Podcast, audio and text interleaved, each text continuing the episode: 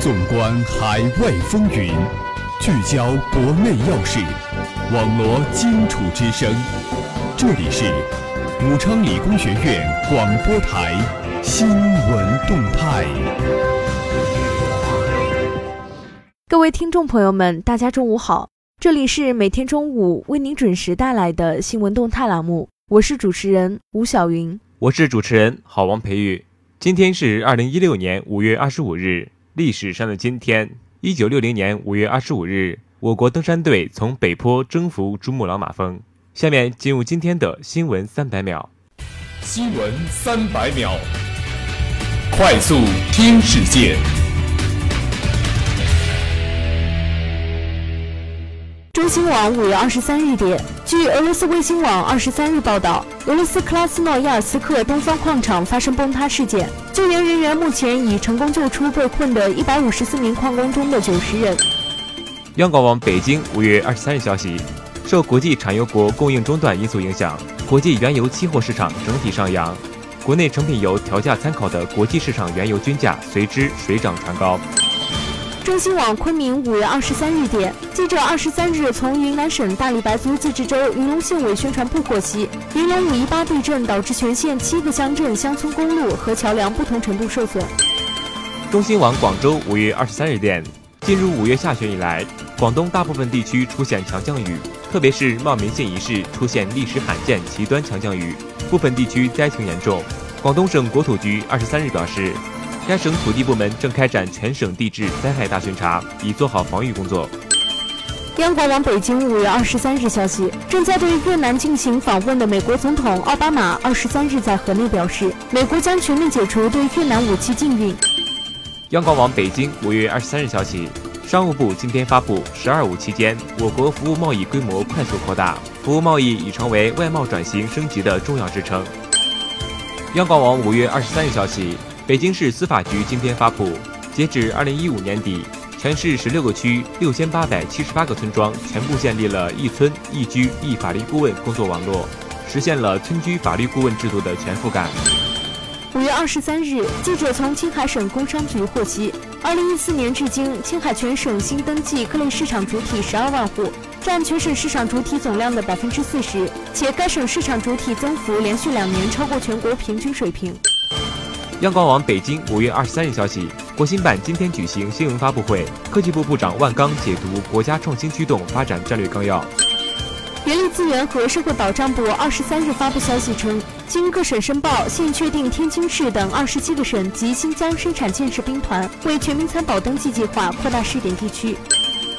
央广网北京五月二十三日消息，北京著名旅游景点南锣鼓巷暂停接待旅游团队，即将满一个月时间。记者采访发现。一些旅游团化整为零，当地住户反映没觉得旅客减少，限团令作用很有限。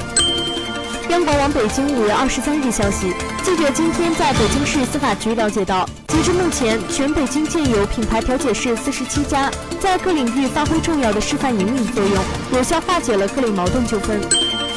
央广网武汉五月二十三日消息，武汉市武昌区近日开展的整治非法码头中的一次拍卖活动引发争议。由当地政府一千四百万回购的设备，在拍卖时只拍出了七十万，差价达到十九倍。当地政府今天回应说，七十万拍出的并不是能运行的设备，而是被拆解的废旧物资。央广网北京五月二十三日消息，记者今天在北京司法局的新闻发布会上了解到，十月底，北京市一二三四八法律救助综合服务平台正式上线运行。央广网杭州五月二十三日消息。记者今天从浙江省气象台了解到，二十六至二十七日，浙江省部分地区有中到大雨、局部暴雨，各地需防范地质灾害发生。央广网实验五月二十三日消息，李克强二十三日到湖北十堰考察东风商用车重卡新工厂，在装配生产线旁应邀为新型重卡加油。外交部发言人华春莹二十三日在例行记者会上表示，中方愿继续与印方共同努力。加快边界问题解决框架谈判，争取早日解决这一历史遗留问题，推动中印关系取得更大的发展。五月二十七日，五万只萤火虫将点亮武汉市九峰森林夜间动物园，这也是华中地区首个开放的夜间动物园。中新网五月二十三日电，据外媒二十三日报道，美国军方称，在二十一日的空袭行动中击毙了塔利班最高领导人曼苏尔。此消息随后获得塔利班和阿富汗政府证实。点聚焦，聚焦热点。首先，让我们来共同关注国际新闻。叙利亚沿海地区遭多起爆炸袭击，至少六十五人死亡。新华社大马士革五月二十三日电，据叙利亚通讯社二十三日报道，叙西北部沿海地区当天遭遇多起爆炸袭击。据初步统计，爆炸袭击已造成至少六十五人死亡。报道说，港口城市塔尔图斯当天先后遭到三起爆炸袭击。一辆载有爆炸物的轻型货车在一个汽车站入口处被引爆，随后有两人在汽车站内引爆了绑在身上的炸弹。此外，塔尔图斯市西部一居民区也遭到自杀式爆炸袭击。报道援引叙利亚内政部消息说，发生在塔尔图斯市的这几起爆炸袭击已造成至少二十人遇难。由于爆炸发生在上班早高峰期间，伤亡人数可能进一步上升。叙利亚西北沿海地区是叙总统巴沙尔·阿萨德所属的什叶派分支阿拉维派穆斯林聚集地，被视为叙政府大后方，战略地位重要，长期以来安全局势相对较好。同时，俄罗斯的赫麦米姆空军基地和塔尔图斯海军基地也设在这一地区。下面进入今天的国内新闻：人社部将扩大全民参保试点。新华社北京五月二十三日电。人力资源和社会保障部二十三日发布消息称，经各省申报，现确定天津市等二十七个省及新疆生产建设兵团为全民参保登记计划扩大试点地区。消息称，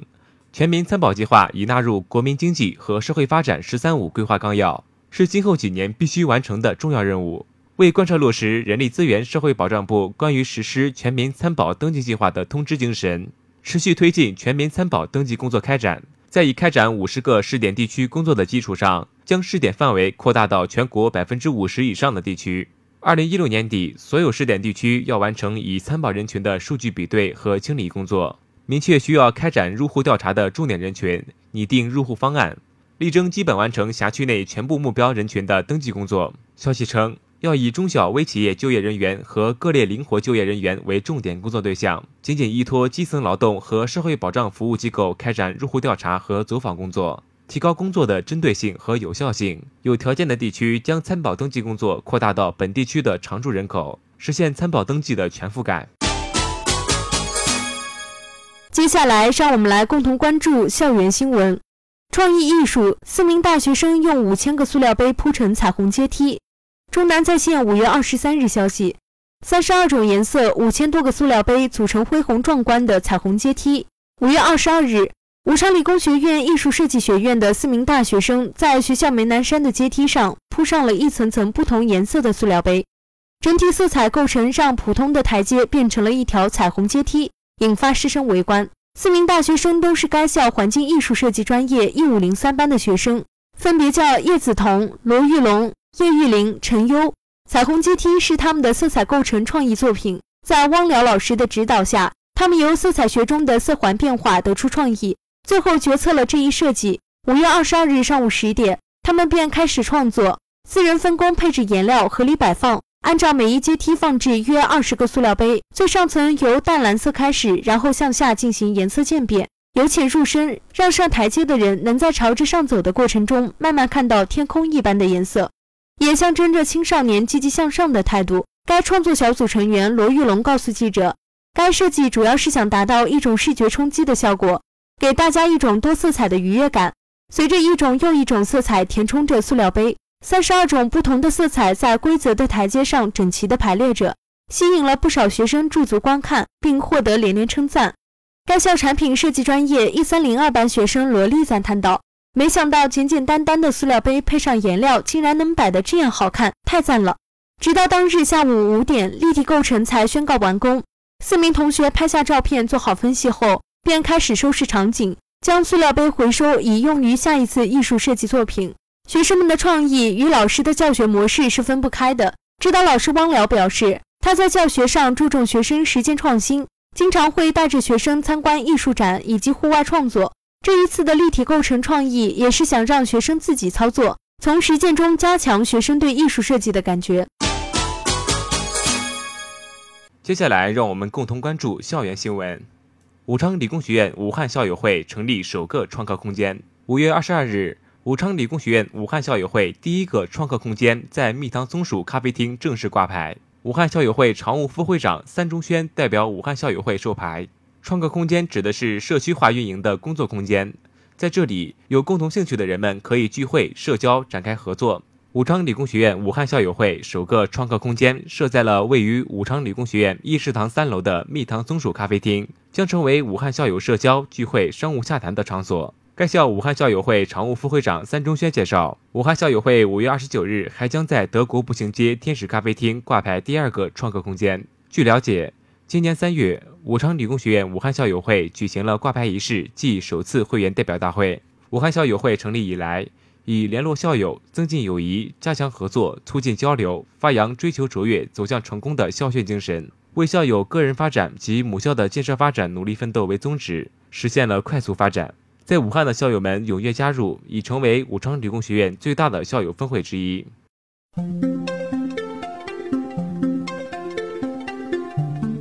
节目的最后，让我们来共同关注武汉市今明两天的天气情况。今天是五月二十五号，星期三，小雨转中雨，最高气温二十七摄氏度，最低气温十九摄氏度，微风。明天是五月二十六号，星期四，中雨转小雨，最高气温二十三摄氏度，最低气温十七摄氏度，微风。如果您想了解我们更多内容，请关注武昌理工学院官方微博、微信，互动群号是一零八六二二六零五。以上就是本期新闻动态的全部内容。主持人吴晓云，好王培育，感谢您的收听，我们下期节目再见。